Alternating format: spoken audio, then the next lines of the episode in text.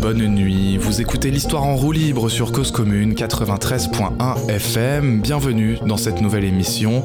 C'est Baptiste Martin au micro et je vous propose d'écouter une rencontre organisée par la librairie Équipage qui accueillait six historiens et historiennes à l'occasion de la sortie de Cahiers d'histoire consacré à l'extrême droite. L'extrême droite de la marginalité au pouvoir, c'est le titre de ce numéro de Cahiers d'histoire. À l'heure où les mouvements et les idées de l'extrême droite sont banalisés dans le débat public, où le Rassemblement national s'institutionnalise en France au terme des dernières élections législatives, cette revue propose différents regards historiques sur cette culture nationaliste, violente, xénophobe et radicalement autoritaire. Ce ne sont là que quelques adjectifs qui caractérisent un archipel de mouvements L'extrême droite est en effet plurielle, mais cohérente dans les idées et les valeurs qu'elle défend sous le vernis d'une respectabilité contemporaine. La perspective historique à différentes époques et différents lieux nous permet donc de cerner le socle de cette idéologie et de définir ce que c'est que l'extrême droite dans la pensée et la pratique, une réalité politique dangereuse qui s'est diluée ces dernières décennies. Vous allez entendre Grégoire Lecang, qui a coordonné ce numéro cahier d'histoire, Baptiste Roger Lacan, dont l'article revient sur la biographie de Pierre Gaxot, une figure intellectuelle de l'extrême droite qui a réussi, après la Seconde Guerre mondiale, à faire oublier son engagement et à entrer à l'Académie française. Voilà un exemple de ces écrivains acceptés et respectés dans les milieux conservateurs sans pour autant renoncer à leurs idées. Alexandre Dupont revient sur les mouvements contre-révolutionnaires du 19e siècle, catholiques et royalistes, une extrême droite qui a presque disparu en Europe, mais dont certains principes irriguent bel et bien les partis de notre époque. Virginie Dupslaff enquête sur le terrorisme d'extrême droite en Allemagne et rappelle que la violence politique de ce mouvement ne s'est pas éteinte, loin de là, au regard des tueries en Norvège en 2011, en Australie en 2019 ou l'assassinat d'un préfet en Allemagne dans la même année. Ce sont là des exemples parmi tant d'autres. Euh, Richard Vassakos nous parle des graffitis des militants d'extrême droite au début du XXe siècle et sous Vichy. Cette pratique se distingue historiquement des autres forces politiques qui en font un usage de propagande, tandis que l'extrême droite en fait une arme d'intimidation et de menace directe. Enfin, l'historienne Ludivine Pantini était invitée en tant que co-autrice de l'ouvrage Face à la menace fasciste, rédigé avec Hugo Paletta. La revue Cahiers d'Histoire est disponible en ligne sur le site Open Edition Journal, c'est le numéro 152, et il a été publié en mars 2022. Bonne écoute sur Cause Commune 93.1 FM, mais c'est aussi sur internet cause-commune.fm. Cause Commune, la voix des communs. Bonsoir à tous, euh, merci d'être là ce soir. Euh, donc ce soir c'est un peu une réunion un peu une réunion une rencontre un peu spéciale parce que vous avez vu qu'on est très nombreux. Donc euh, il y a deux choses. Il y a à la fois une présentation d'une revue que nous n'avons pas parce que ça commence bien. ça commence bien parce que bah, euh, normalement elle devait paraître le 15 mars, elle a été reportée au 1er avril. Et on me dit, bah, euh, bon, si ça sort le 1er avril, c'est imprimé avant et on va faire venir directement de l'éditeur. Et, elle n'a pas encore été imprimée. Donc vous pourrez bien sûr, pour ceux qui sont intéressés, nous on pourra vous la commander sans problème quand elle arrivera. Donc je n'ai pas de date encore exacte, euh, mais je pense que ça ne devrait pas tarder. Voilà. Donc, et autour aussi, euh, avec Ludivine Bantini, de ce livre Face à la menace fasciste fasciste. Ouais, c'est ça. Ok. Euh, donc, donc on va commencer peut-être, et je pense que c'est intéressant de commencer, si vous en êtes d'accord, peut-être par faire un, un tour de table autour de, la revue, puisque le, thème de la revue, c'est euh, l'histoire de, l'extrême droite d'une manière un peu large, puisqu'on va remonter, il me semble, jusqu'au 19e siècle, à travers plusieurs pays, euh, essentiellement euh, la France, l'Italie, l'Allemagne, le Portugal, je crois. Non, non, pas le Portugal. Les États-Unis, pas Portugal, ouais, on aurait pu. Non, c'est parce que j'ai lu un autre truc entre parenthèses sur, euh, sur les dictatures euh, au Portugal. Et, euh, et peut-être, on a peut-être posé un peu parce que, effectivement, quand on dit l'extrême droite, c'est un peu flou comme, comme définition. Et, et dans, dans ce que propose, à travers les articles qui sont proposés, dans, dans cette revue, on parle des extrêmes droites, qui, ont, qui sont des courants relativement qui peuvent être relativement différents. Et peut-être poser ça dans un premier temps en faisant peut-être un tour de pas assez bref et là où il sera 3 heures du matin. Donc je proposerais de faire une petite pause à ce moment-là et on pourra se désaltérer pour reprendre pour jusqu'à 6 heures si vous en êtes d'accord. Et après, bah, et peut-être euh, parce que face à la menace fascisme, je pense que ça parle à tout le monde parce qu'on est peut-être un peu dans une période où on sent quelque chose qui frémit, en tous les cas qui est devant nous, et qui peut être euh, susceptible d'arriver. Je crois que c'est le propos du livre aussi, à un moment donné, de dire clairement que c'est plus simplement une vue de l'esprit, une sorte de truc qui était complètement inenvisageable dans les années 80, par exemple, et qui aujourd'hui c'est devenu quelque chose presque comme, euh, comme si on lançait une pièce en l'air et on attendait de voir le résultat. On se dit, bon, bah, ça va peut-être tomber face, peut-être tomber pile, et on serre les fesses. Et c'est très inquiétant. Et donc là, on va, on va rentrer peut-être dans ce prisme après. Et je pense que c'est, si vous en êtes d'accord, de commencer par faire un tour de table. Donc vous avez compris qu'il faudra être très bref. Bonjour, bonsoir, merci d'être venu. Euh, je suis Grégoire Lecang, je suis maître de conférence en histoire contemporaine, spécialiste de l'Italie.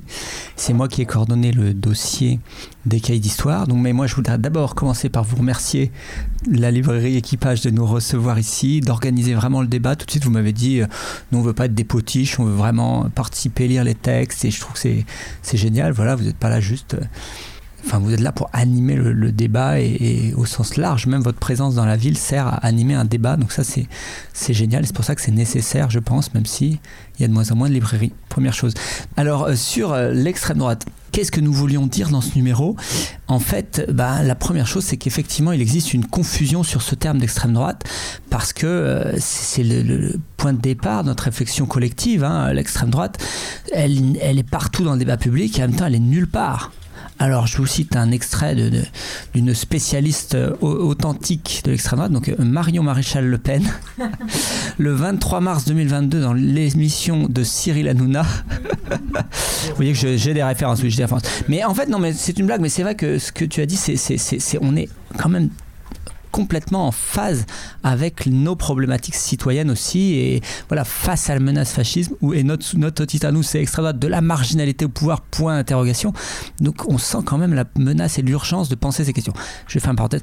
Marion Maréchal Le Pen donc disait face à Valérie Pécresse, elle refuse d'être qualifiée d'extrême droite, elle dit, elle critique la posture habituelle, je cite, qui consiste à décrédibiliser l'adversaire en ayant recours à la figure repoussoire de l'extrême droite. Et finalement, elle dit, bon, on sait tout ce que c'est que l'extrême droite, c'est je cite encore une fois, des régimes totalitaires du XXe siècle avec des idéologies très particulières. Donc elle n'ose pas dire que c'est le nazisme, le nazisme, mais en gros, c'est le nazisme, le fascisme.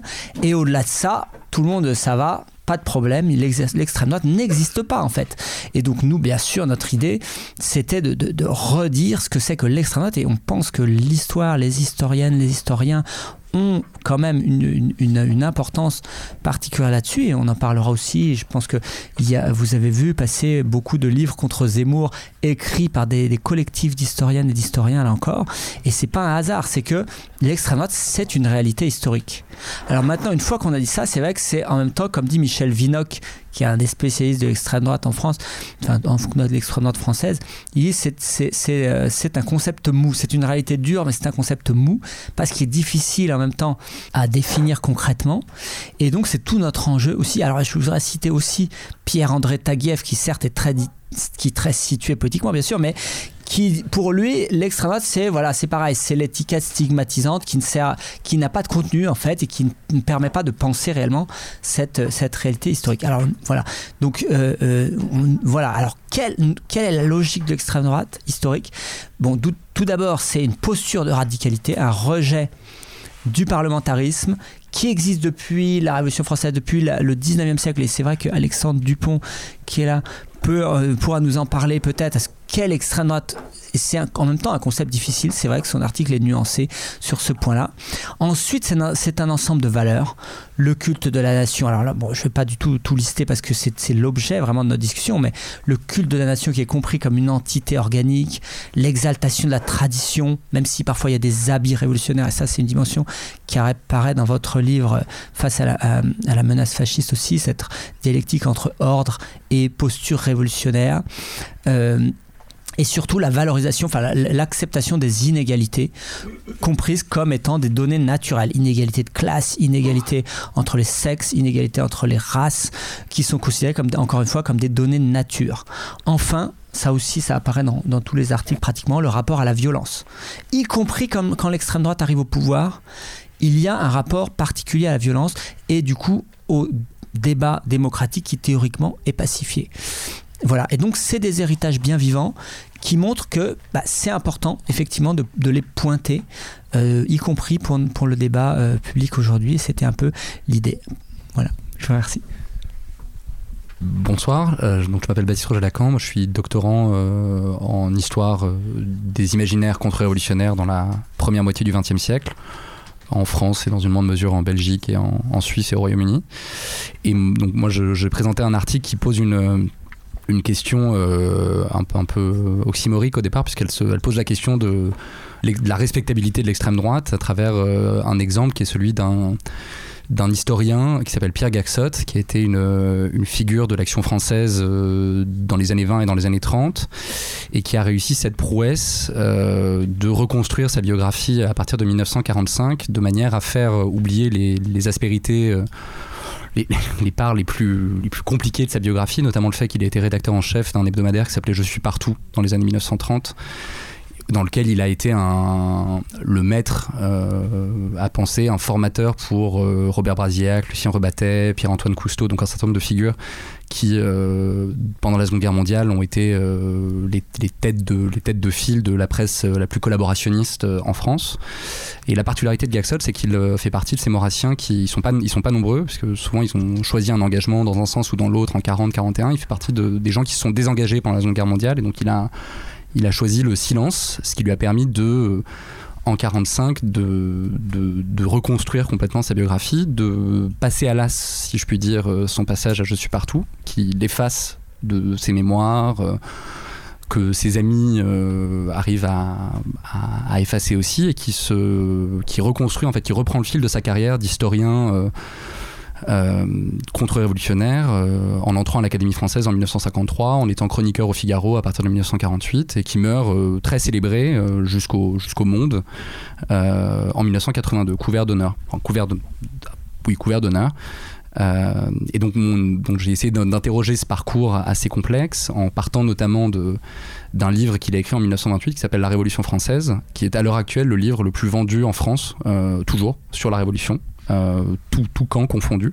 Je crois qu'il a été à peu près vendu à 300 000 exemplaires à l'heure actuelle dans les différentes éditions, qui est toujours édité aujourd'hui par une maison d'édition euh, tout à fait euh, mainstream qui s'appelle Talendier, avec un quatrième de couverture assez cocasse puisqu'il ne fait aucune référence à, son, à ses engagements divers. On présente simplement sa vision de la Révolution comme une vision nouvelle et différente sur la Révolution alors que ce livre a une importance fondamentale puisqu'il vient cristalliser euh, le discours historique de l'action française sur la Révolution française et il agit un peu comme, comme un passeur, c'est-à-dire qu'il est d'une génération, il est un peu plus jeune que Maurras, Daudet, Bainville et ce livre euh, devient un, manuel euh, d'histoire pour non seulement les, les, extrêmes droites françaises des années 1930, mais aussi la droite conservatrice et jusqu'au centre-gauche. D'ailleurs, c'est un livre qui est très répandu, qui fait un énorme succès de librairie pendant cette période. Donc voilà, j'ai essayé à travers cet article d'interroger justement comment on pouvait se construire une, une respectabilité d'extrême droite, comment Gaxot lui-même euh, jouait avec le feu, en fait, jouait avec ce qui était euh,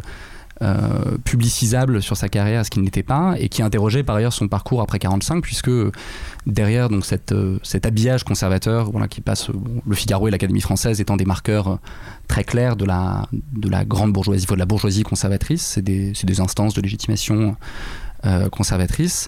Euh, Gaxot n'a jamais vraiment abandonné ses combats puisqu'il a par ailleurs euh, collaboré à La Nation française qui était un journal pro-Algérie française d'héritier de, Maurras pendant les années 50 et il a été même membre du, comité de patronage du Club de l'Horloge dans les années 1970 qui était un, mouvement qui s'est structuré autour d'Alain de Benoît qui a tenté de réinventer, euh, de réinventer la pensée d'extrême droite, de réinventer ce que, ce que pouvait être l'extrême droite après la, après la Seconde Guerre mondiale. Donc voilà, donc j'essaie d'étudier cette figure qui est très transversale, qui prend des habits très différents.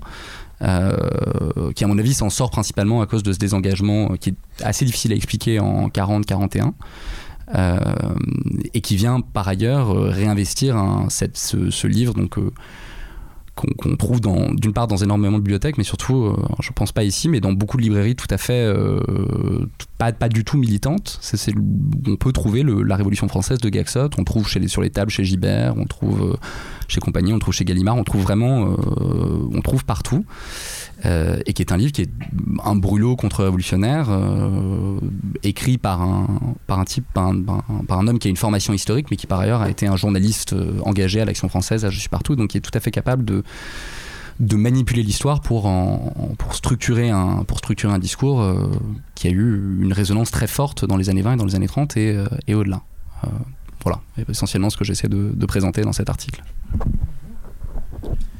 Euh, bonsoir, moi je suis Alexandre Dupont, je suis maître de conférence euh, en histoire contemporaine à l'Université de Strasbourg. Et euh, mon domaine de spécialité c'est une extrême droite qui n'existe presque plus aujourd'hui, il y en a qui disparaissent, c'est bien, c'est ce qu'on appelle la contre-révolution, c'est-à-dire l'extrême droite catholique et royaliste qui a été très influente au 19e siècle.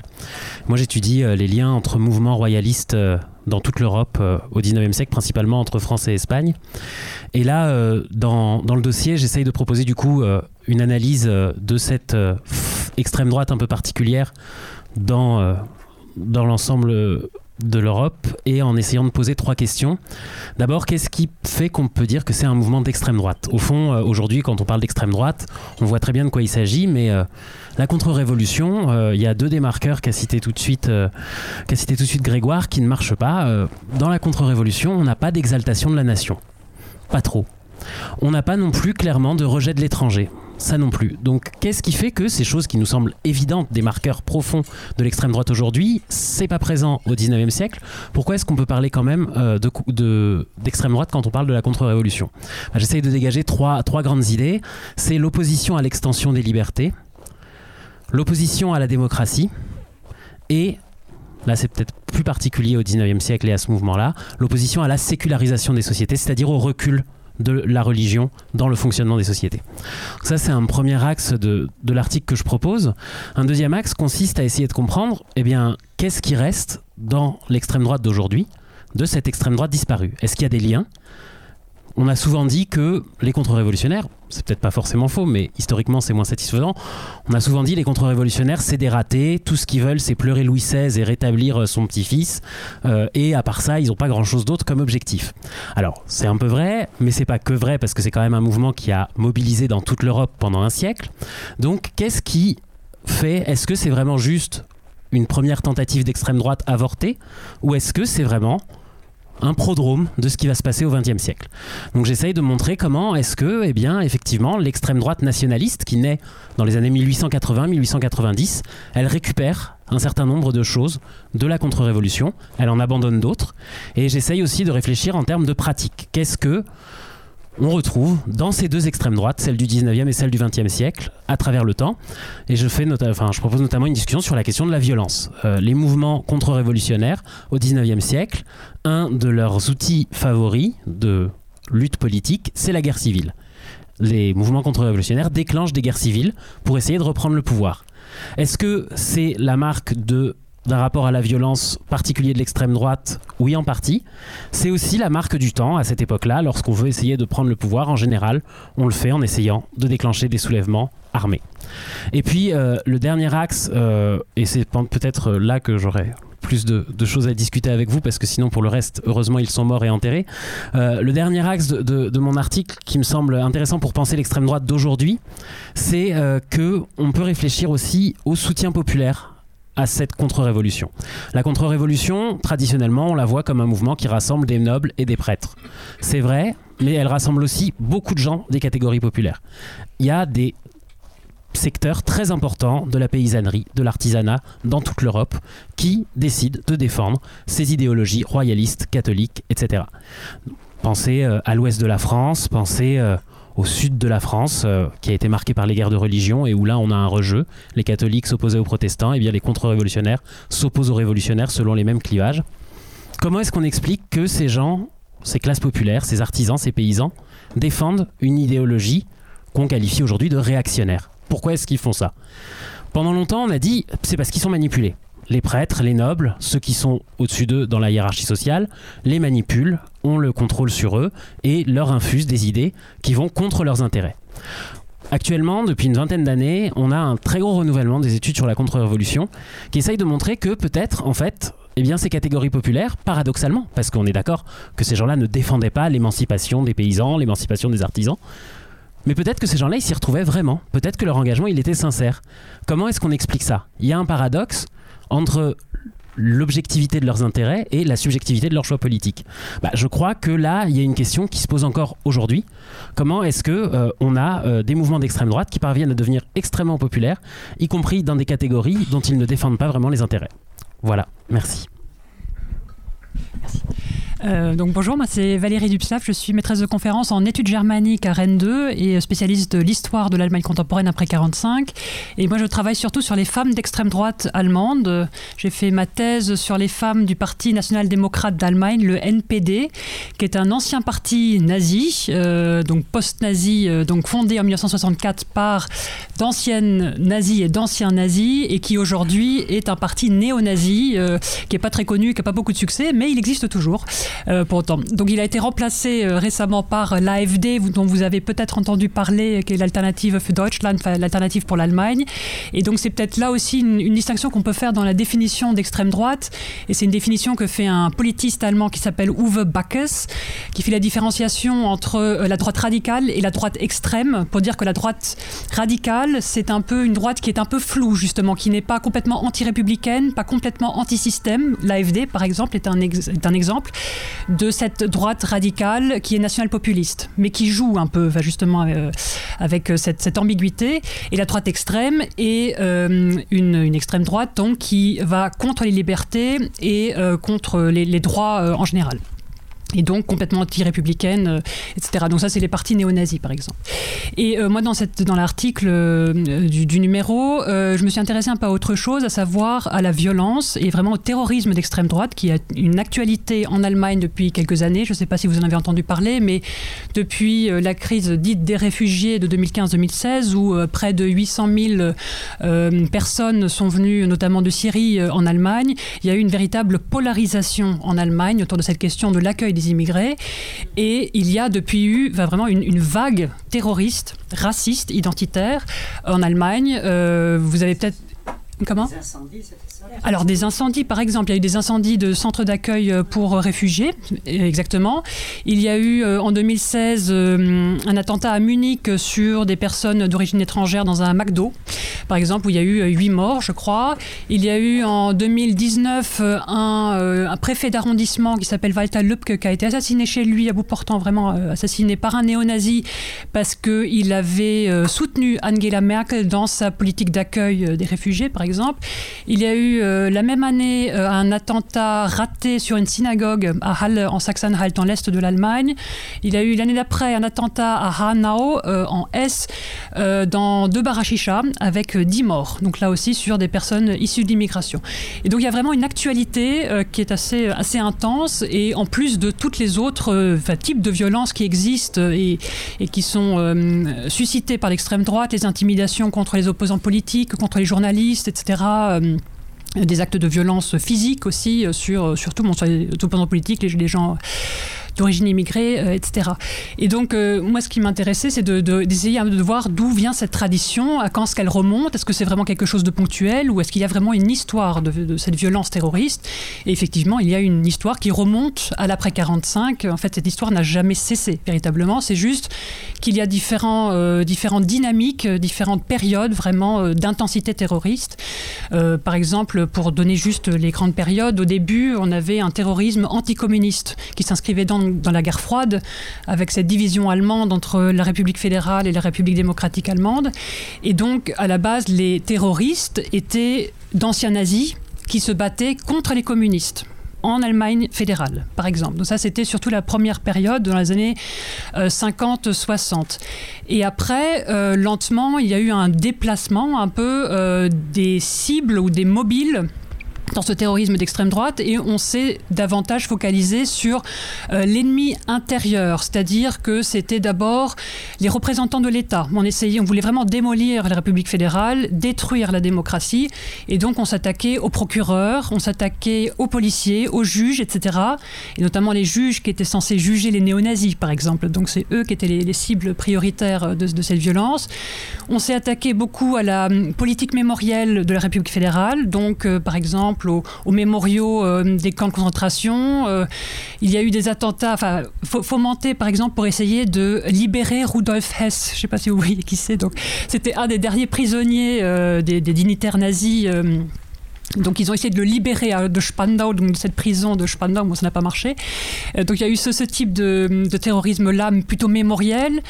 Et euh, lentement, on s'est donc dirigé vers, euh, vers ce, terrorisme identitaire, racial, qui a explosé dans les années 80, donc sur fond de, de société qui s'est multi, multiculturalisée toujours plus. Euh, et, ce qui m'intéressait aussi, c'est de voir cette histoire de la violence et cette histoire du terrorisme, donc euh, à l'aune de l'histoire germano-allemande, donc vraiment cette division allemande, et de voir s'il y a eu aussi une histoire de la violence euh, en RDA.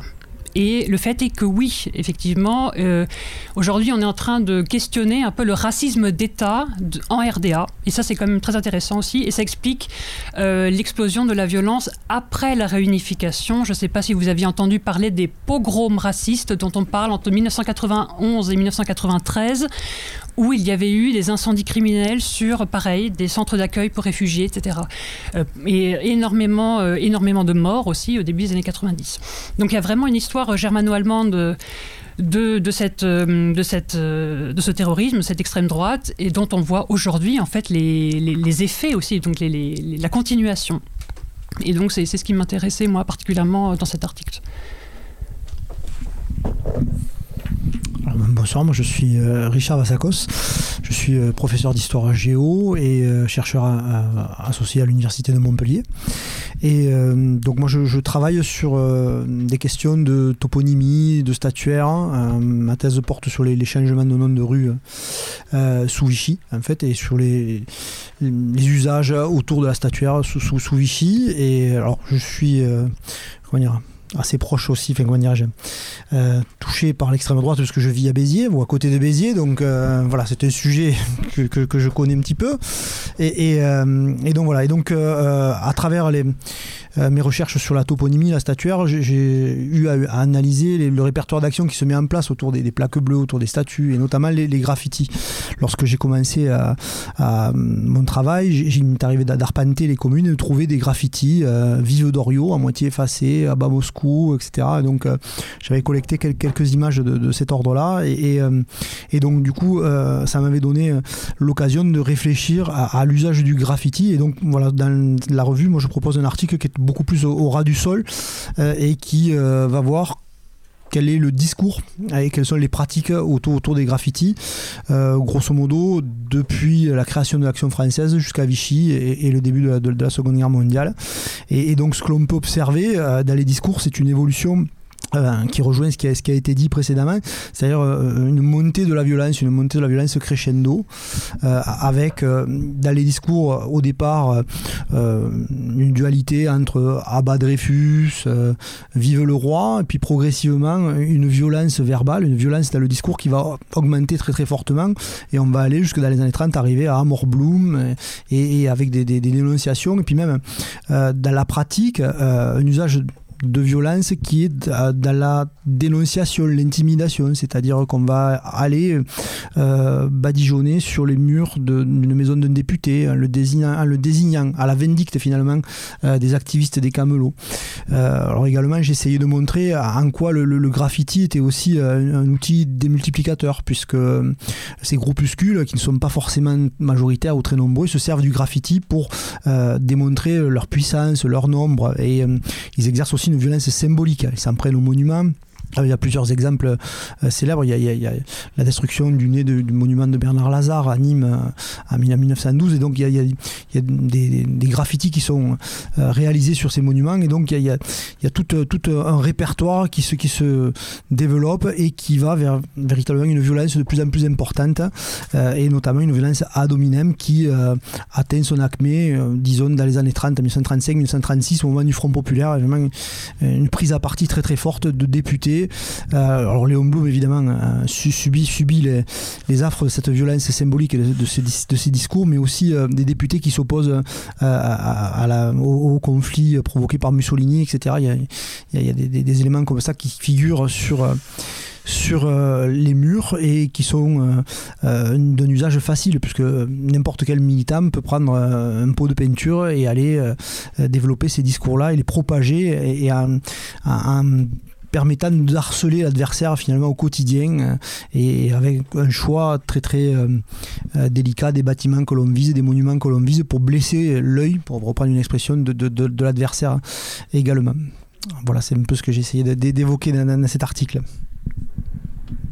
Bonsoir, ben merci beaucoup vraiment de cette invitation. Je suis ravie de pouvoir aussi vous écouter. J'ai pas pu encore euh, découvrir euh, les articles, je les ai eus ce matin, mais je vais m'y plonger euh, très rapidement et ça donne vraiment très très envie et c'est vraiment passionnant tout ce que vous avez décrit. Donc moi je m'appelle Ludivine Mantini, je suis historienne et enseignante et je, travaille plutôt sur l'histoire des mouvements sociaux, des, des, soulèvements populaires, des mouvements insurrectionnels ou révolutionnaires. Et donc je suis peut-être un peu décalée, même si je suis historienne moi aussi, mais par rapport à tout ce qui vient de vous être expliqué parce que l'ouvrage euh, que Hugo Paletta et moi nous avons publié à, chez Textuel, donc qui s'appelle Face à la menace fasciste et le sous-titre c'est Sortir de l'autoritarisme.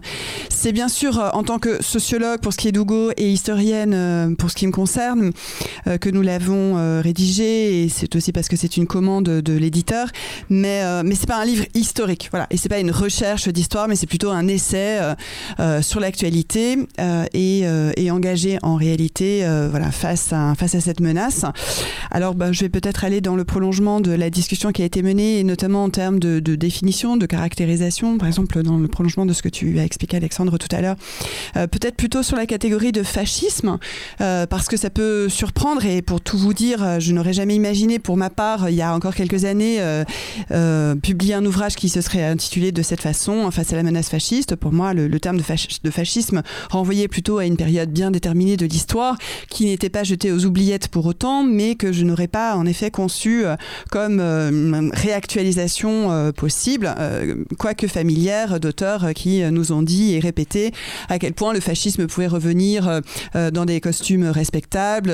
C'était le cas par exemple d'Orwell, hein, qui disait que le fascisme pouvait revenir sans avoir forcément besoin de chemise brune et avec voilà, le parapluie roulé sous le bras en l'occurrence, ou, ou, ce que disait aussi par exemple Bertolt Brecht qui expliquait que fait, si le fascisme euh, était amené à revenir, il ne s'appellerait pas lui-même euh, fascisme. Il n'aurait pas forcément besoin d'avoir recours à cette euh, dénomination pour être en réalité du fascisme, mais sous les, dehors d'une euphémisation en fait de sa réalité politique.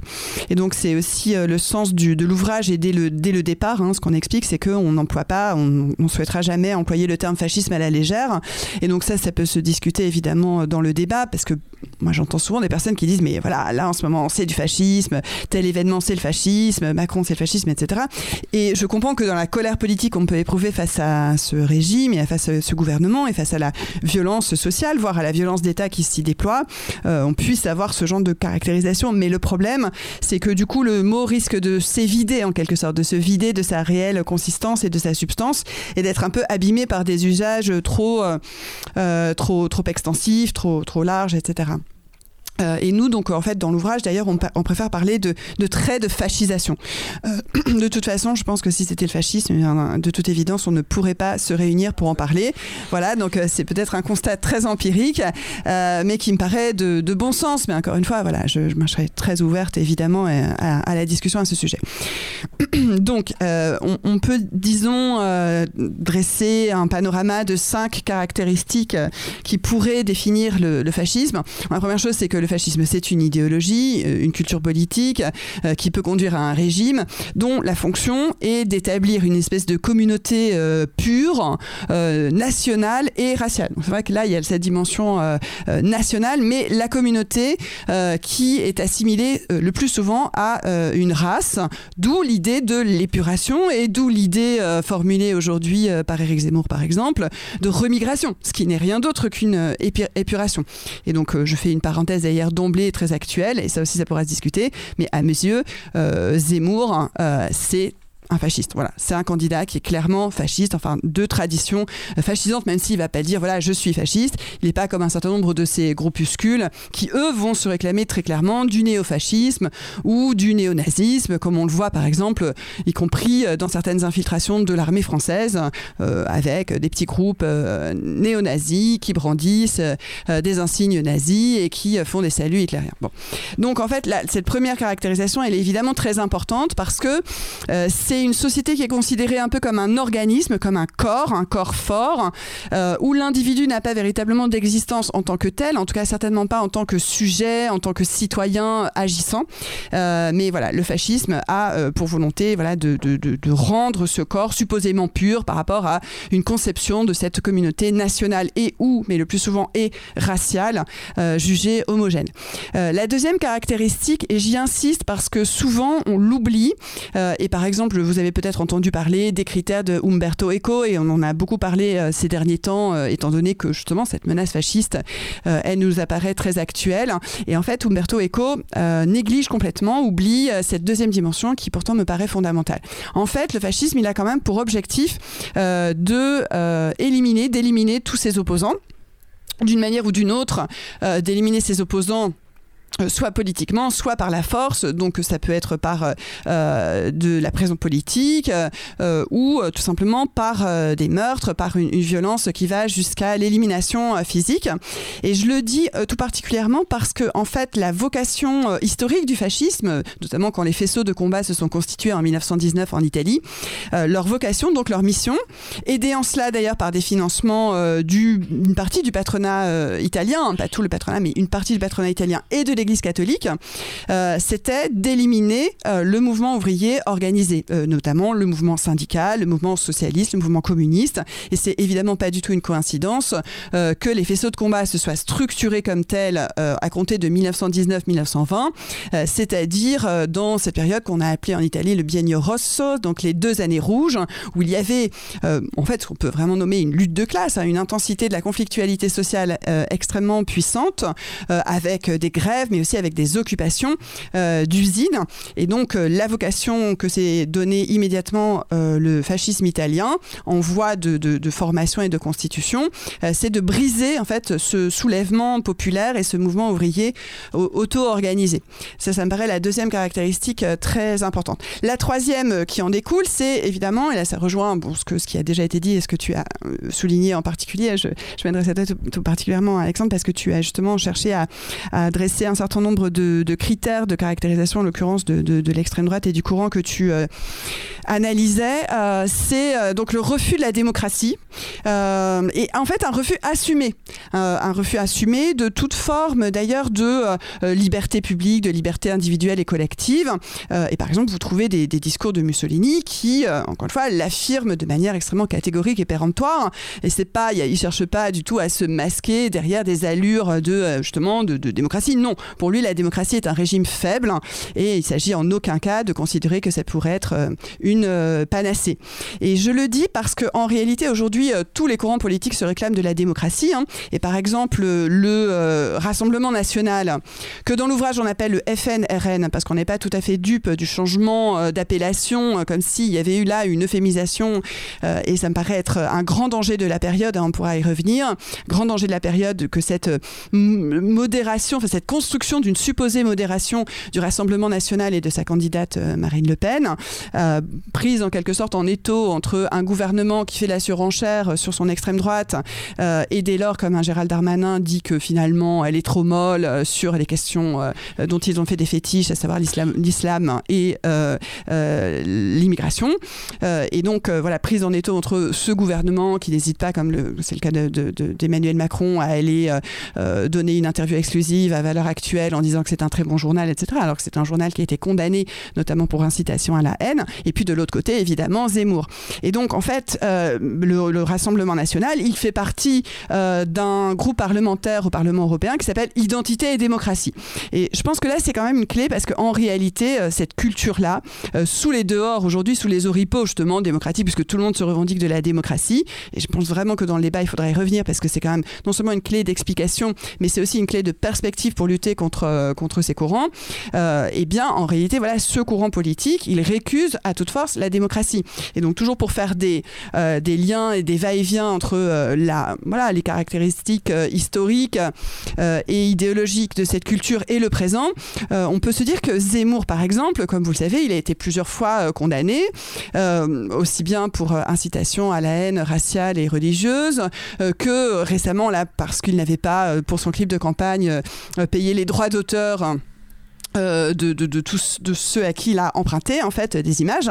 en fait, et il n'en a euh, vraiment rien à faire pour être euh, pour rester poli. Vraiment, il n'en a rien à faire. Et justement, ce qu'il, c'est presque une, un brevet, euh, c'est presque une médaille pour lui que d'avoir été condamné par ces lois-là, parce qu'il estime qu'il est au-dessus de ces lois. Et d'ailleurs, il n'hésite pas à dire que voilà, s'il arrivait au pouvoir, eh bien, ces, ces, lois n'auraient n'auraient plus lieu d'être. Et ça, ça me paraît être une marque très forte de, de ce qu'est le fascisme, à savoir une manière de récuser absolument toute idée de république, toute idée de démocratie et toute idée dès lors euh, de, de, droit en fait.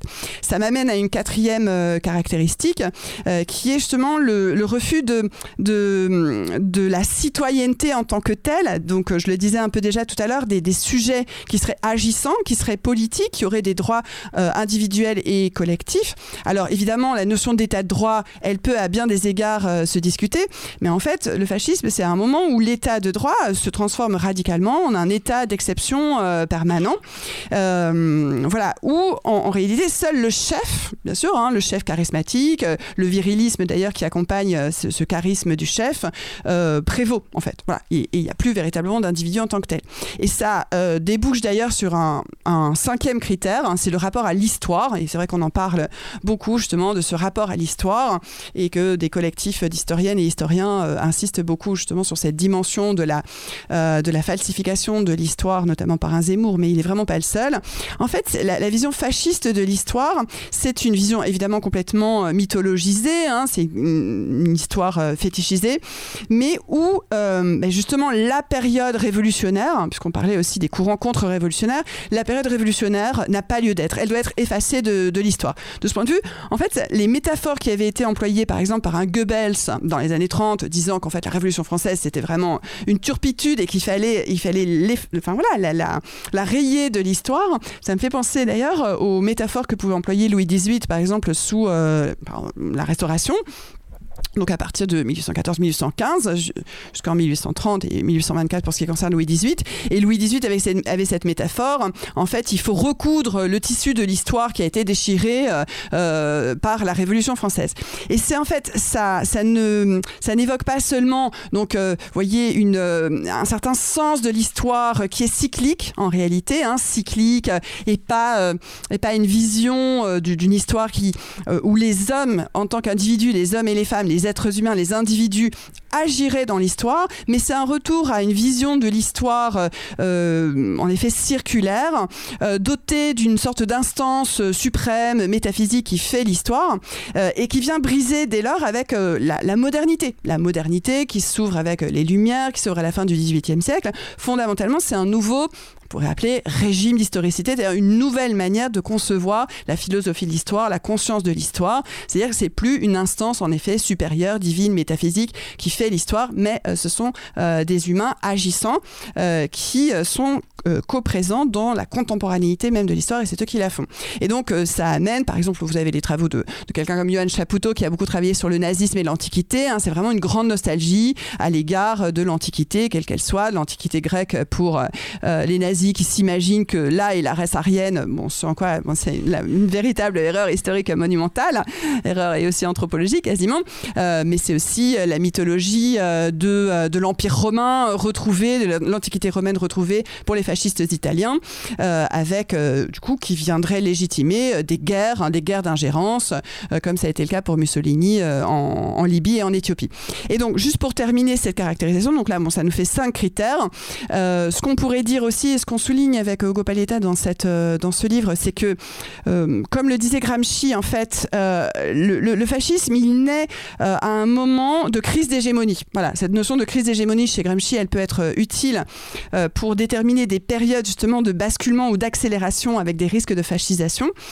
crise d'hégémonie, à savoir en fait que la, manière de, gouverner se métamorphose, le pouvoir en place ne peut plus véritablement gouverner par le consentement et dès lors il se tourne vers une manière de gouverner par la répression. Et il me semble que c'est quand même une caractéristique qui est très importante, surtout pour définir la période que l'on vit. Et enfin, la dernière chose qu'on peut dire du coup dans, à propos de, ces questions de contexte d'émergence du fascisme, soit, comme j'ai déjà un peu dit tout à l'heure, ça peut être des moments d'intense lutte sociale, voire de phase révolutionnaire ou pré-révolutionnaire, comme c'était le cas notamment bah, dans toute cette période de, l'immédiate après Première Guerre mondiale, en Allemagne, en Italie, en Hongrie également, soit dans des moments de crise justement du système socio-économique en place, de crise qui crée évidemment de la précarité, de la détresse sociale et du ressentiment, et, donc la construction évidemment d'un bouc émissaire et d'un ennemi de l'intérieur, et ça bah, malheureusement on y est vraiment en plein. Les hommes avaient perdu le goût de vivre et se foutaient de tout. Leur mère, leur frangin, leur nana, pour eux c'était du cinéma. Le ciel redevenait sauvage. Le béton bouffait le paysage d'alors. Les loups, les loups étaient loin de Paris en Croatie, en Germanie. Les loups étaient loin de Paris, j'aimais ton rire, charmante Elvire, les loups étaient loin de Paris. Mais ça fait ses cinquante lieues dans une nuit que le le, dès que ça flaire une ripaille de mort sur un champ de bataille. Dès que la peur hante les rues, les loups s'en viennent la nuit venue. Alors, les loups, oh, oh, les loups ont regardé vers Paris, de Croatie, de Germanie. Les loups ont regardé vers Paris, oh tu peux rire, charmante Elvire, les loups regardent vers Paris. Et là qu'il fit un rue d'hiver, sans congestion en fait d'hiver. Volets clos, on claquait des dents, même dans les beaux arrondissements. Et personne n'osait plus le soir affronter la neige des boulevards. Alors, de l'eau, oh, oh, oh, de l'eau sont entrés dans Paris L'un par ici, l'autre par Ivry. De loups sont entrés dans Paris, oh, tu peux rire, charmante Elvire. De loups sont entrés dans Paris. Le premier n'avait plus qu'un œil, c'était un vieux mâle de Crivoy. Il installa ses dix femelles dans le maigre soir de Grenelle et nourrit ses deux cents petits avec les enfants de Passy. Alors, sans l'eau, oh, oh, sans l'eau sont entrés dans Paris, soit par ici, soit par Ivry. Sans l'eau sont entrés dans Paris, cessez de rire, charmante Elvire, sans l'eau, sont entrés dans Paris. Le deuxième n'avait que trois pattes, c'était un loup gris des Carpates qu'on appelait carême prenant. Il fit faire grâce ses enfants. Il leur offrit six ministères et tous les gardiens des fourrières. Alors, oh, oh, oh, oh, les loups ont envahi Paris soit par ici, soit par Évreux.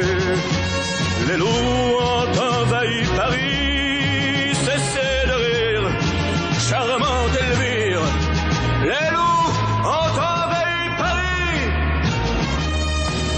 Attiré par l'odeur du sang, il en vint des mille et des cents, faire carousse, yes et dans ce foutu pays de France. Jusqu'à ce que les hommes aient retrouvé l'amour et la fraternité. Et alors oh, oh, oh, les loups sont sortis de Paris, soit par ici, soit par.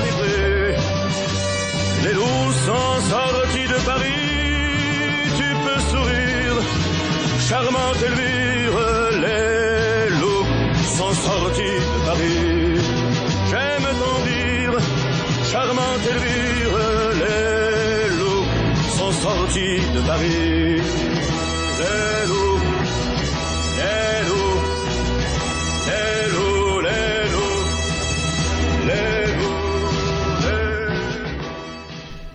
Et ben voilà déjà un premier tour de table fait. Alors euh, on, on aura l'occasion de revenir parce que après, je pense qu'il y a aussi la notion de démocratie que vous interrogez aussi, puisqu'on a parlé beaucoup de, du fascisme et de l'extrême droite, mais euh, il s'agit aussi de définir qu'est-ce que qu'on entend par démocratie aujourd'hui, et peut-être aussi euh, l'aspect, un autre aspect du livre qui est développé, c'est aussi quand même comment on fait face à cette, euh, cette situation. Donc ça, c'est notre époque contemporaine. Mais moi, ce que je propose déjà, c'est de, de, bah, donner, de vous donner tout de suite la parole à ceux qui le, qui le souhaiteraient, pour, euh, pour rebondir sur ce que vous venez d'entendre. Et on, on- chacun euh, sera à même, en fonction des interrogations, de répondre en fonction de ce que vous allez pouvoir nous dire, et s'il y a des questions et des, ou des observations. La parole est à vous. C'est juste une, une remarque. euh, Je crois que, comme beaucoup de gens, j'ai été euh, absolument euh, choquée, terrorisée, effrayée de la légèreté avec laquelle les médias ont donné la, la parole euh, à Zemmour depuis deux, trois mois. Mais sans, sans vergogne, sans. Enfin, je- là, là, je me pose la question par rapport aux, aux journalistes, euh, système des médias. Je comprends toujours pas. Je ne comprends toujours pas, voilà. Je ne suis pas historien, mais je me suis toujours demandé. J'ai habité le quartier longtemps, j'habite maintenant Charenton. Mon père était un homme de gauche qui a été résistant de la première heure. Et je m'étais toujours demandé comment un peuple qui est libre, qui n'a pas de problème insurmontable, peut être menacé par le fascisme. Comment il peut même céder au fascisme. Et j'ai compris ça de manière fulgurante pendant cette crise du Covid. Euh, ce qui fait que ça, ça rejoint un peu tout ce que vous dites, c'est-à-dire que on, a vu un homme providentiel, notre président, qui avait donc un conseil scientifique, médical à sa pote, des gens nommés qu'il pouvait euh, renvoyer s'ils étaient trop en opposition avec ce qu'il pensait. Et on a eu là des mesures prises. Quelles qu'elles soient, je ne vais pas juger ces mesures, je ne suis pas médecin. Euh, je fais partie de personnes avec des petites comorbidités. Je n'ai jamais eu peur de cette, euh, de, ni moi ni Nicole, de cette pandémie. Mais j'ai vu des gens intelligents, gentils, avec des responsabilités familiales, qui, paralysés par cette euh, propagande, hein, je dis, moi je dis propagande, hein, parce qu'on a quand même oublié constamment après tout ce qui n'était pas le Covid, hein, qui s'imposait des choses plus strictes et plus dures que ce qu'on leur demandait de s'imposer. C'est-à-dire que là, je voyais qu'il peut y avoir beaucoup d'autres raisons que ça. Ça peut être comme en, Allemagne, l'arrivée brutale d'une masse d'immigrés. Hein. Mais facilement, euh, un pouvoir central peut s'appuyer sur un motif comme ça qui fait consensus hein, pour euh, avoir une réaction qui est incroyable d'obéissance sans lutte véritable. Voilà.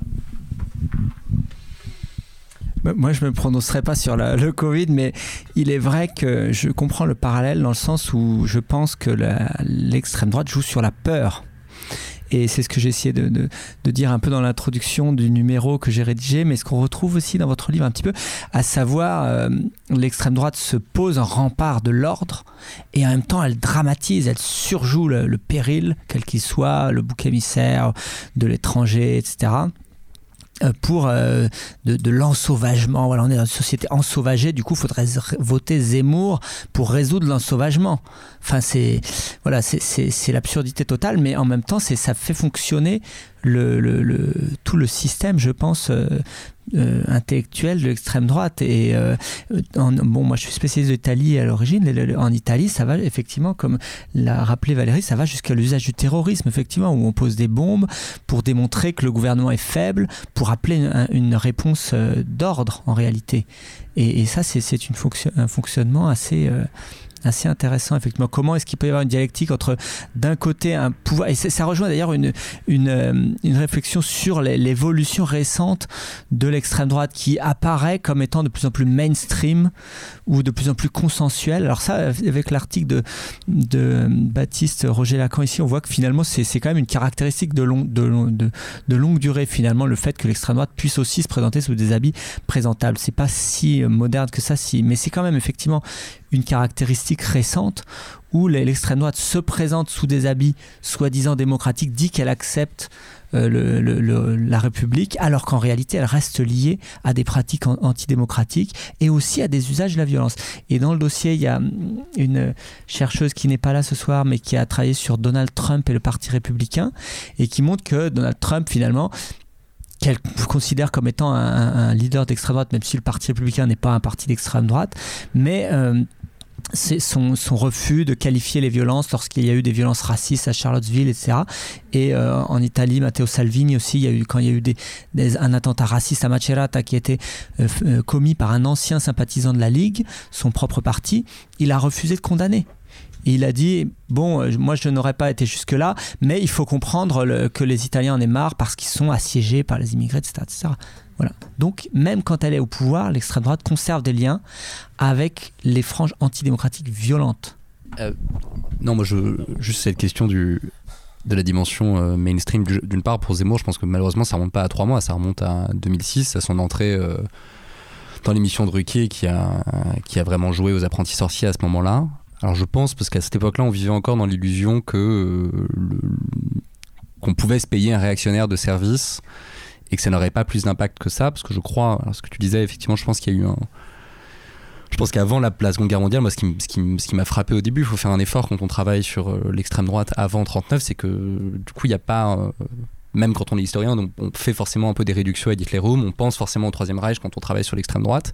Il faut faire cet effort-là quand on bosse sur l'extrême droite avant 39, c'est que bah, la Seconde Guerre mondiale n'a pas eu lieu. Donc évidemment, elle est déjà violente. Euh, les Camelots du Roi, ce que disait très bien Richard, tu peux, mais agresse, violente, à partir de 23, font boire de l'huile de ricin en France. Il y, a, une violence d'extrême droite, mais qui n'a pas grand chose à voir avec ce qui se passe entre 33 et 45 en Allemagne, bon, 22 et 45 en Italie et 39 et 45 sur l'intégralité du continent européen.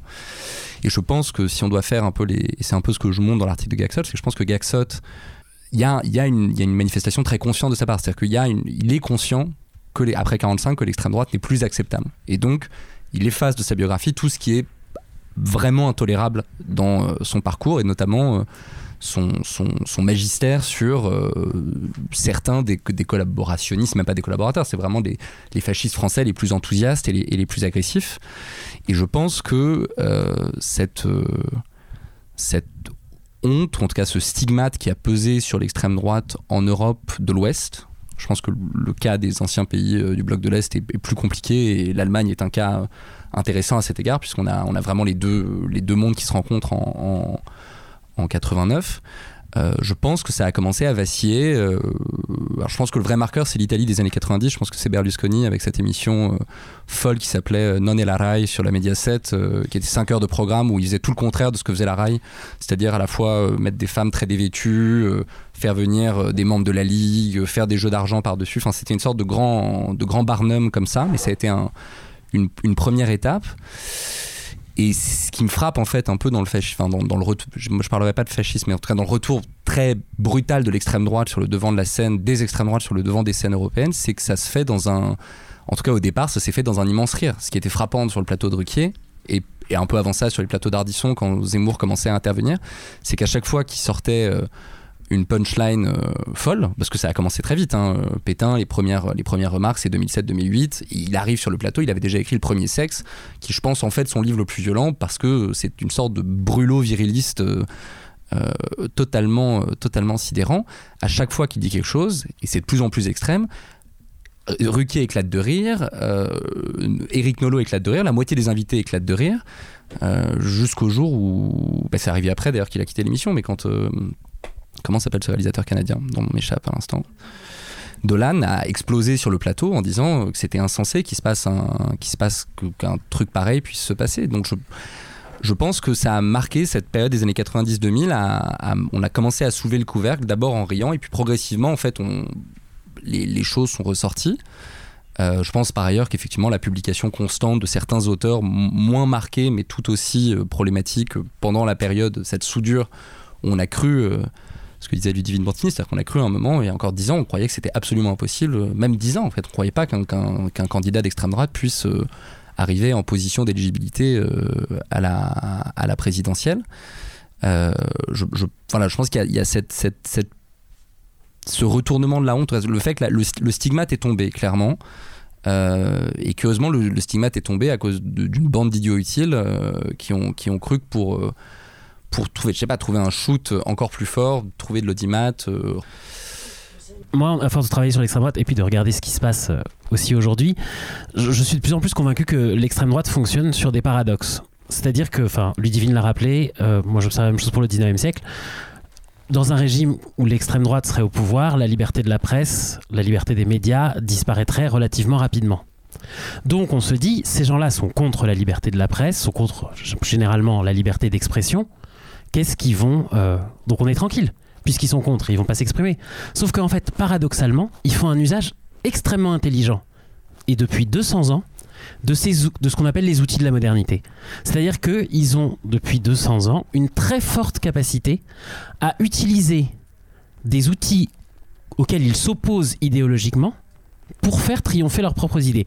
La presse, c'est affreux, les médias, c'est affreux parce que c'est n'importe quoi, mais, on peut en faire un usage pour faire triompher nos propres idées. Et par ailleurs, ils ont une vraie technicité, un vrai talent de ce point de vue-là. Ça s'observe sur le temps long. Zemmour, c'est le dernier avatar de ça. Zemmour, c'est un bon produit d'appel pour un certain nombre de, euh, alors par ailleurs, il y aurait des choses à dire sur la structuration économique du champ médiatique aujourd'hui. Moi ça je suis pas spécialiste donc j'en dirai rien, mais il y a une constante là-dessus sur cette capacité de ces courants politiques que par ailleurs leurs adversaires considèrent et je, veux dire moi aussi on considère qu'ils ont des idées rancies, qu'ils ont des idées euh, arriérées, que ce sont des idées qui ne peuvent pas, évidemment pas, plaire aux gens. Pourquoi ça plairait aux gens? Ce sont des idées qui nous paraissent absurdes. Et du coup, on les laisse prospérer, et on les laisse prospérer parce qu'on pense qu'elles ne sont pas dangereuses, c'est ce que disait Baptiste, jusqu'au moment où c'est trop tard. Et je prends un autre tout petit exemple qui me ramène plus vers le 19e siècle, mais tout à fait contemporain. Pendant 20 ans, le Puy du Fou a pu prospérer sans aucun problème.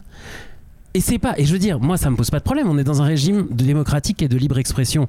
Si Philippe de Villiers veut créer un parc dans lequel il raconte que les Vendéens sont des héros et que Robespierre était un bourreau sanguinaire qui est venu euh, faire un génocide en Vendée, c'est n'importe quoi historiquement, mais il a le droit de le dire. Sauf que nous les historiens, on n'a pas été capable de produire un discours suffisamment efficace et suffisamment dirigés vers le grand public pour contrer ça. Et aujourd'hui, on se retrouve un peu ballot parce que même des gens, moi ça m'est arrivé, hein, des amis euh, qui sont pas du tout d'extrême droite, qui me disent oui mais quand même la Révolution française quand il y a eu le génocide en Vendée. Et là, bah, eh ben, faut ramer pour. euh, et nous, on est à peu près ar- armés pour ramer, mais c'est pas le cas de tout le monde. Ju- Juste par rapport à ça, euh, je voudrais dire qu'en fait, l'extrême droite a, remporté la bataille culturelle, mais qu'elle l'a entamée il y a très longtemps en fait. hein.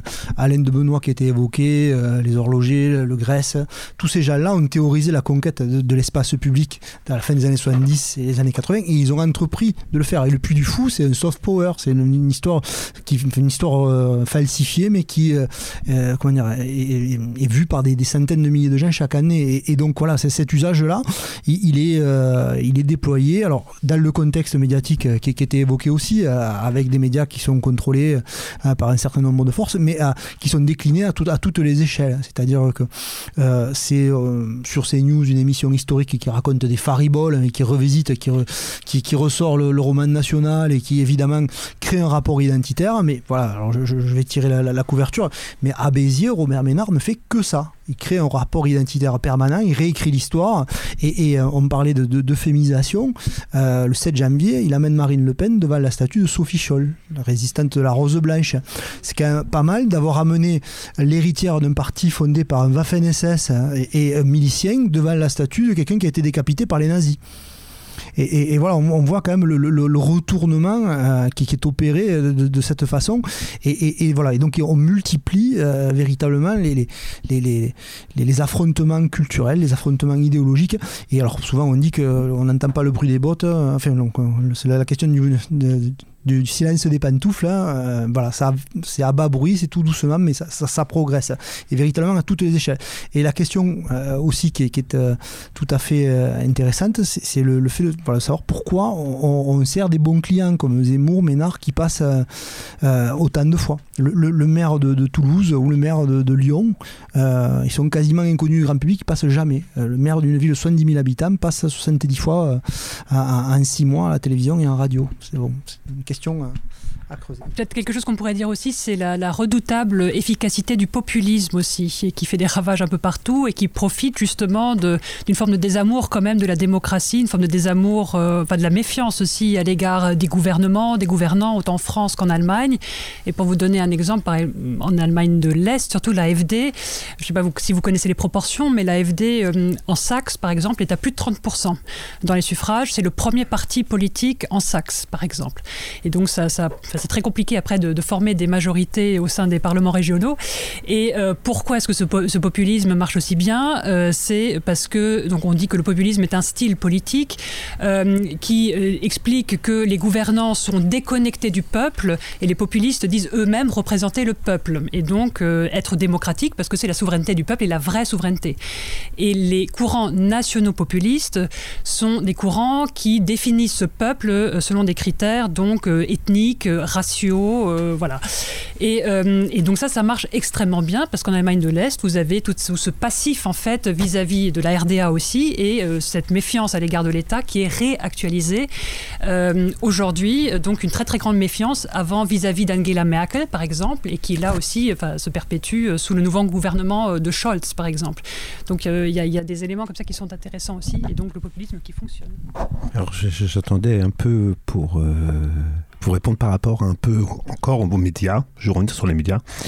Euh, ça n'échappe à personne que les médias appartiennent à 80% aux grandes fortunes, qui sont souvent des représentants de ce qu'on appelle une droite, mais pas n'importe quelle droite. Une droite euh, et deux mots qui n'ont pas été, j'attendais un peu, mais capitalisme néolibéral. Et euh, même le commun des mortels a du mal à croire que euh, un, président comme Macron euh, soit là vraiment pour défendre les intérêts du peuple. Et, euh, et on s'aperçoit qu'effectivement, toutes les politiques qui sont menées depuis un certain nombre d'années euh, sont là pour essen- essentiellement nous priver de plus en plus de, de nos droits, de nos, euh, en tous les cas, et créant des, conditions de vie avec des énormes inégalités. Et je voudrais poser cette question donc à, vous tous, ce, ce lien si lien il y a entre effectivement se poser la question que de savoir pourquoi aujourd'hui dans les médias, un peu partout, dans, les, dans la presse, à la télé, etc., etc., sur les réseaux, on voit apparaître des, figures qui seraient normalement, euh, pour, pour, la plupart d'entre nous, et même pour ceux qui ont l'impression que ce sont eux qui vont les défendre, alors que pas du tout. Euh, et pourtant, ces médias appartiennent à une droite quand même traditionnelle. Euh, qui fait, quel lien qu'il y a entre cette droite néolibérale capitaliste et l'extrême droite. S'il y a un lien, et ça me paraît très, très difficile de, de, de, de, de, parce que tout à l'heure j'ai eu encore comme ça on me dit ah non faut pas confondre comme tu disais tout à l'heure on n'est pas dans le fascisme parce qu'on est là ce soir en train de discuter mais euh, ces périodes pré-fascisme elles sont déjà enclins parce qu'il y en a euh, qui subissent déjà cette violence on en parlait en Allemagne etc mais dans d'autres endroits euh, il y, a des agressions en permanence mais nous on ne la subit pas encore mais voilà. Et une question, c'est vraiment ces liens entre. Enfin, je me suis mal exprimé peut-être, mais moi, j'aurais bien aimé entendre ce lien entre cette droite capitaliste néolibérale et en quoi elle est soit comme euh, un élément qui, qui elle-même voit arriver en se disant Ah merde, qu'est-ce qui se passe? Ou est-ce qu'il y a, il y a des liens de, j'irais jusqu'à dire, de complicité presque? Est-ce que c'est -ce c'est un mot fort? Euh, oui, alors euh, bah, en fait, c'est tout l'objet du livre, c'est de faire le lien entre euh, cette fascisation et l'extrême droite et ce qu'on peut appeler l'extrême centre. Moi, je pense que ce, sont vraiment deux, les deux faces de la médaille qu'on ne peut pas. En fait, une fois qu'on a fait tous ces constats qu'on a fait jusqu'à présent, c'est-à-dire voilà, les médias ont complètement favorisé des candidats d'extrême droite avec des tendances fascisantes, etc., extrêmement dangereuses. Hein. D'accord, mais pourquoi? Pourquoi est-ce qu'on se retrouve avec une banalisation, par exemple, du, fait que l'extrême droite pourrait se retrouver à nouveau euh, au second tour. Pourquoi est-ce que à l'issue du premier tour en 2017, il n'y a même pas eu de grande mobilisation comme ça avait été le cas euh, notamment en 2002 parce qu'on a complètement intégré, incorporé l'idée que voilà, c'était normal que désormais l'extrême droite soit assis haut. Pourquoi? Une fois que, fois qu'on a fait tous ces, qu'on a dressé tous ces panoramas. Et donc, euh, je pense qu'en effet, il y a deux, il y a deux termes qu'il faut, qu'il faut évoquer. C'est le capitalisme d'une part et la démocratie euh, de l'autre. Euh, bon, alors sur le premier point, et c'est, lié à ce que vous avez dit tout à l'heure sur la situation sanitaire, etc. Bon, en fait, on est, on, a quand même été très familiarisé depuis quelques années avec un une manière de gouverner qui est de plus en plus autoritaire. C'est pour ça moi je dis pas que c'est le fascisme, encore une fois, je le maintiens, mais on peut avoir des désaccords. Mais je, pense, par exemple, quand tu disais, par exemple, on n'est pas forcément touché par des agressions, mais des agressions, il y en a. Évidemment, des agressions, il y en a. Par exemple, je, pas, je suis allée euh, il y a trois semaines euh, à Strasbourg dans une maison des syndicats à l'initiative de collectifs antifascistes. Euh, la salle était pleine, on était plus de 120, etc. Et il y a 20 membres de groupuscules identitaires qui sont arrivés avec des des bâtons, des barres de fer et qui ont agressé euh, cette réunion publique dans une maison des syndicats. Voilà, bon, ça, euh. Mais euh, donc, bien sûr que les agressions, elles se multiplient. Je pense que c'est quand même lié au fait que le, monde socio-économique dans lequel on vit est quand même de plus en plus violent en fait. Enfin, il y, a une violence sociale qui est structurelle. C'est pour ça que je suis d'accord avec ce que tu disais sur voilà ce stade du capitalisme qui est un stade d'expansion généralisée en fait, d'expansion généralisée il faut que le capitalisme comme manière de, euh, de, de s'emparer euh, de, tout pour le transformer en marchandise, y compris à imposer une sorte de compétition généralisée entre les gens, euh, ce qui engendre aussi bon, bah, de, de, la précarité, un chômage accru, etc. Enfin voilà, l'extrême droite, elle, elle, se, elle monte en flèche quand il y a des situations comme ça d'aggravation d'une violence qui est une violence structurelle et qui peut se traduire aussi par une manière de gouverner elle-même violente. Moi, je pense qu'on peut parler là actuellement de violence d'État. Euh, quand vous avez des personnes, et là aussi, comment peut-on s'habituer à cette violence-là? Aussi bien la violence qui concerne les migrants, je pense que l'histoire euh, euh, jugera ça comme une infamie, hein, ce qui est en train de se passer avec euh, les morts en Méditerranée, que voilà, là aussi complètement banalisé, sans compter pour les personnes qui ont réussi, qui auraient réussi à voilà à, faire les traversées, etc. voilà, bon, tout ce qu'on voit au quotidien. Et heureusement qu'il y a des, reporters sur le terrain pour essayer de rendre compte de ce qui se passe avec des tentes lacérées, des, des, des comportements qui sont proprement inhumains dans la façon dont on accueille ou dont on n'accueille justement pas ces personnes. C'est la même chose pour une partie des populations qui subissent une violence régulière dans les quartiers populaires de discrimination voilà, assez structurelle dans une autre mesure. Et euh, ce qu'on a vu par exemple avec le soulèvement populaire des gilets jaunes euh, avec une trentaine de personnes qui ont perdu qui une main qui un œil etc et comment peut-on s'habituer à ça? Et comment peut-on aussi euh, accepter que le, pouvoir politique en place n'ait pas eu un mot de compassion n'ait pas eu un mot de regret pour ces personnes qui ont été si gravement atteintes dans leur chair? En fait même des gens qui étaient proches d'Emmanuel Macron et je vais pas me faire l'avocate de cet avocat à savoir François Sureau un jury qui a, euh, qui a contribué à élaborer le programme de La République En Marche. Là, ça va dans le sens de ce que vous indiquiez tout à l'heure sur la, la, période euh, de la crise sanitaire. Lui, il est tellement effrayé par euh, l'abaissement du niveau des libertés publiques, des libertés démocratiques et de la violence justement qui s'exerce sur voilà, des opposants qui contestent dans, dans, la rue par les manifestations, qu'il parle de démocrature. Voilà, il parle de démocrature, donc voilà, pour lui, c'est pas une dictature, mais c'est pas non plus euh, complètement la, démocratie telle qu'on peut euh, l'imaginer. Euh, il y a eu énormément de, formes législatives aussi qui ont entériné ce passage progressif d'un état de droit qui, à certains égards, peut être encore respecté, à un état d'urgence, un état d'urgence de plus en plus généralisé qui devient un état, un état d'exception. Et c'est pour ça que moi, j'avoue que j'ai un peu de mal avec la catégorie de populisme, parce que certes, elle peut être bien pratique, mais le, problème, c'est que en fait, on, on peut toujours constater qu'il y a des courants populistes euh, voilà, qui disent, euh, qui prétendent représenter le peuple. Mais en fait, la catégorie de peuple, au sens d'une catégorie historique et politique, il me semble qu'elle est toujours pertinente. En fait, une population devient un peuple quand elle se mobilise politiquement, quand elle décide de faire sens, de rentrer dans l'histoire, de produire euh, de l'engagement, etc. Bon, et donc, en fait, ce, constat qui est de la déconnexion entre les élus euh, et ceux qui sont censés représenter l'idée que la démocratie représentative, elle représente de moins en moins de gens, en fait, je vois pas comment on pourrait contourner ce constat. Donc, en fait, le populisme euh, comme catégorie politique, ça n'est que le débouché de ce constat. Et on peut pas, on peut pas juste parler de populisme si on n'a pas à l'esprit justement le fait que, quand même, la démocratie, au sens, enfin, la démocratie, c'est bon, le, pouvoir du peuple. Donc, un pouvoir qui pourrait délibérer, qui pourrait s'assembler pour décider, etc. Mais il y a quand même des pans entiers de notre existence euh, qui échappe complètement justement à ces formes de délibération démocratique.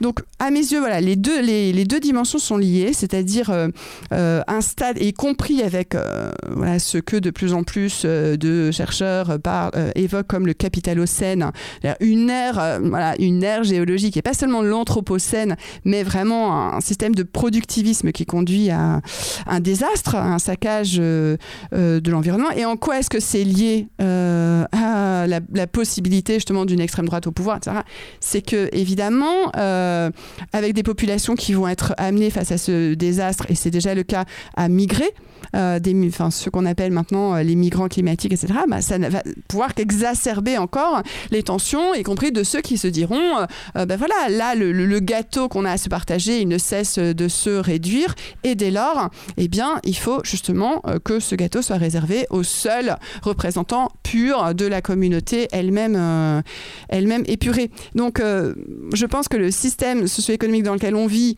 et les ravages qu'il suscite à bien des égards, euh, et ainsi que la question démocratique sont quand même des matrices explicatives à un phénomène de montée de l'extrême droite et, comme euh, le dit aussi le titre euh, d'un précédent ouvrage d'Hugo Paletta, la, possibilité du fascisme.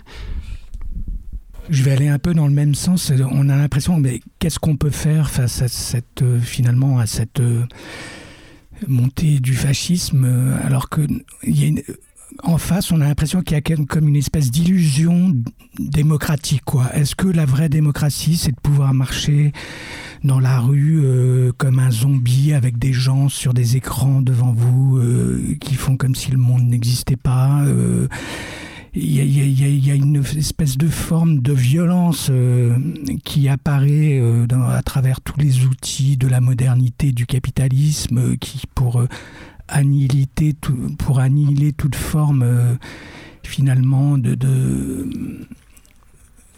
de ce qu'il y a d'humain chez les gens. Là, je ne parle pas de toute forme d'humanité. Et euh, je vous ai entendu parler de Chapoutot qui disait aussi dans le management, ce qui est quand même très très grave, euh, qui, puisque l'un puisque des penseurs du management moderne est quand même... d'après ce que j'ai lu chez Chapoutot, euh, un ancien nazi qui a formé, euh, qui, a, qui a initié tout ce qui est le management moderne, qui est quand même d'une violence qu'on subit maintenant, aussi bien dans les entreprises que dans le service public, où, où, les, où, les, où, les, où, finalement euh, les salariés ont de moins en moins de liberté, où, où ils, sont, ils sont vraiment cantonné à, un rôle purement productif et, euh, avec la disparition progressive malheureusement euh, euh, des syndicats. voilà, donc il y, a, espèce de, il y a une espèce d'aphasie générale face à cette face à ce fascisme qui finalement euh, est en train de s'immiscer un peu partout euh, dans la société. Parce que moi, je trouve que quand Macron, vous n'avez pas tellement parlé de l'utilisation de la police, mais moi, j'avais jamais vu une police aussi violente quand même. Qui, euh, on peut vraiment parler de nervis fasciste, de, de, de donc voilà, face à tout ça, euh, je pense que c'est assez bien dit. Que, quoi, je parle pas pour moi parce que je fais aussi partie, je suis aussi syndicaliste et euh, je, suis aussi militant politique, mais il doit y avoir euh, une espèce de ressaisissement général et de réappropriation de l'outil démocratique. Moi, je pense que tout de même euh, la, représentation, ce que maintenant ça, on a compris que ça marchait plus, que que le que le peuple doit vraiment avoir son mot à dire euh, dans le jeu politique. Euh, doit s'exprimer dans les institutions et tout ça je pense que ça parce que il va falloir à un moment balayer tout ça quoi c'est la ça semble être la seule solution c'est pas moi qui ai inventé tout ça mais euh, je voulais juste revenir sur ce que moi j'ai relu un texte que Fondane, qui est un philosophe qui a euh, été euh, déporté par les nazis en 1939, il disait que face à ce qu'il appelait Hitler le Caliban, il disait qu'il fallait aussi que nos sociétés que les sociétés donc de l'époque qui, euh, qui, qui avaient voulu euh, un petit peu, c'est un peu ce qui se passe euh, à travers tous les réseaux sociaux, faire croire qu'il qui avait plus d'opposition. Bon, à, l'époque, il disait qu'il y avait, c'était en fait une espèce de, excusez-moi, là, je suis un petit peu vague, mais que, que, que si vous voulez, face au fascisme, il fallait, fallait pas avoir peur, il, fallait arrêter de faire croire aux gens que la violence, que la cruauté n'existait plus quoi euh, dans nos sociétés, qui avaient, euh, euh, à, force de nous dire que tous les rapports sociaux étaient policés, ou de nous faire croire en tout cas que cette violence intrinsèque à, l'être humain, ce qu'il appelle la cruauté, ce que Baudelaire aussi appelle la cruauté, il, faut aussi arrêter de faire croire aux gens que euh, ce n'est pas en nous ça. Bon, c'est peut-être un petit peu vague ce que je veux dire, pas très clair, mais... Euh. Non, juste, euh, juste partir de Chapoutot pour y revenir. Moi, le, livre auquel vous faites référence me pose un, énorme problème, parce qu'il il est d'abord, je trouve, très confus. Euh, d'une part sur, euh, sur le concept de néolibéralisme que, que Johan Chapoutot utilise un peu, un peu à tort et à travers et fait débarquer au troisième acte de son livre euh, un peu sans, sans, sans, sans, prévenir. Et surtout parce que je, je pense qu'il il construit sur un exemple intéressant, parlant sur la société ouest-allemande de l'après-guerre, sur les, les, immenses limites de l'épuration euh, menée par les Américains, les Britanniques et dans une moindre mesure les Français dans les zones, dans les zones qu'ils occupaient, qui dit des choses euh, plus généralement sur l'encadrement euh, du monde des affaires, du management allemand. mais ce que Chapoutot est obligé lui-même d'admettre dans ce livre, c'est qu'à partir de 60, son école se casse la figure et qu'à partir de 70, toutes les méthodes de management qu'il a mis en place ont disparu. Alors ensuite, on peut extrapoler et continuer d'extrapoler, mais je trouve qu'en général, quand on commence à faire ça, on arrive assez vite sur un fantasme euh, qui a été très prospère dans les années 30, qui est plutôt un fantasme qui a été partagé de l'autre côté, mais qui est le fantasme de la synarchie, et qu'on en vient à euh, des catégories tout aussi floues et tout aussi vagues. Euh, je ne sais pas si elles sont plus ou moins dangereuses, elles sont peut-être moins, mais que celles bah, qui sont utilisées par l'extrême droite. Par contre, et je répondis sur ce que vous disiez sur l'angoisse qui vous tenaillait devant les, gens qui marchent dans la rue avec des téléphones à la main, qui est une, manifestation, je pense, comme une autre de, la modernité dans laquelle on vit, qui est une modernité. Voilà, bah là, en, deux ans, on a quand même euh, quand même un virus qui, euh, qui, a traversé la planète. Euh, il y a un mois et demi, l'homme qui est assis sur le plus gros arsenal nucléaire du monde a décidé de déclencher une guerre à 3000 km d'ici. Donc l'angoisse est et là, l'angoisse géopolitique est là. Et puis par ailleurs, je pense que la, modernité industrielle, post-industrielle dans laquelle on vit pose un certain nombre de questions sur notre vie privée, euh, etc.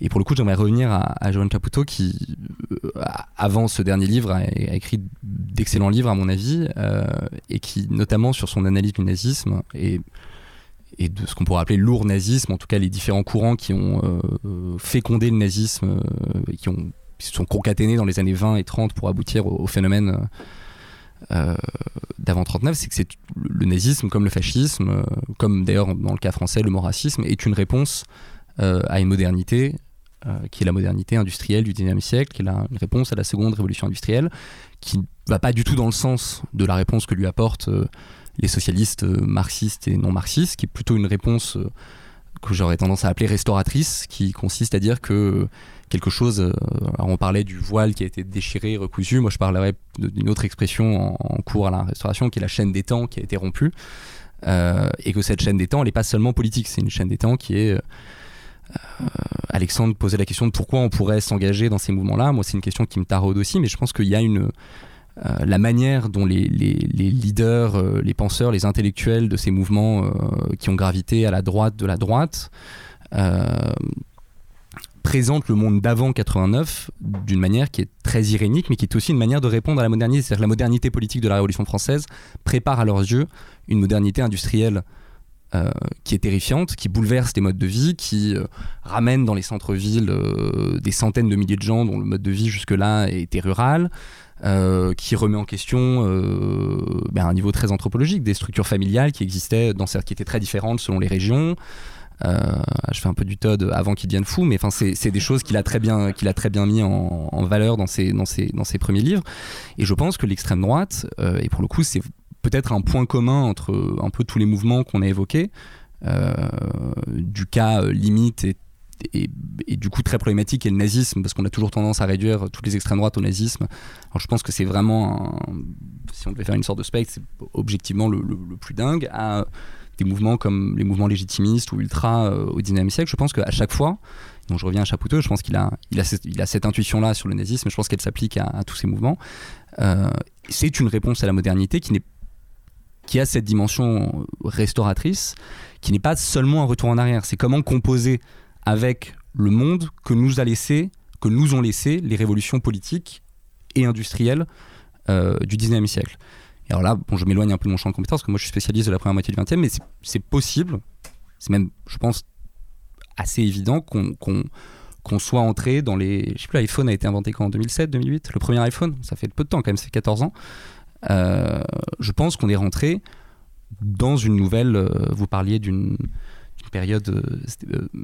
Euh, c'était pas notamment j'utilise le terme d'interrègne mais de, flou d'entre deux je pense qu'on est dans un moment d'interrègne de flou et donc c'est vrai et je pense que c'est là où Zemmour, comme Marine Le Pen, mais voilà, en Italie, Salvini, en Allemagne, l'AFD, enfin, je pense que tous les pays européens, et Trump aux États-Unis, qui a réussi à faire une OPA sur le, sur le Parti républicain, est, extrême. Je pense que tous proposent une, réponse à cette modernité inquiétante. Euh, ils proposent une réponse euh, complète et séduisante, euh, si tant est que vous rentrez euh, dans leur définition qui a le mérite d'être en fait assez lâche, euh, et beaucoup plus lâche par exemple que la définition raciale que donnaient les nazis dans les années 30, ou la définition que donnait l'action française ce que c'était qu'un Français.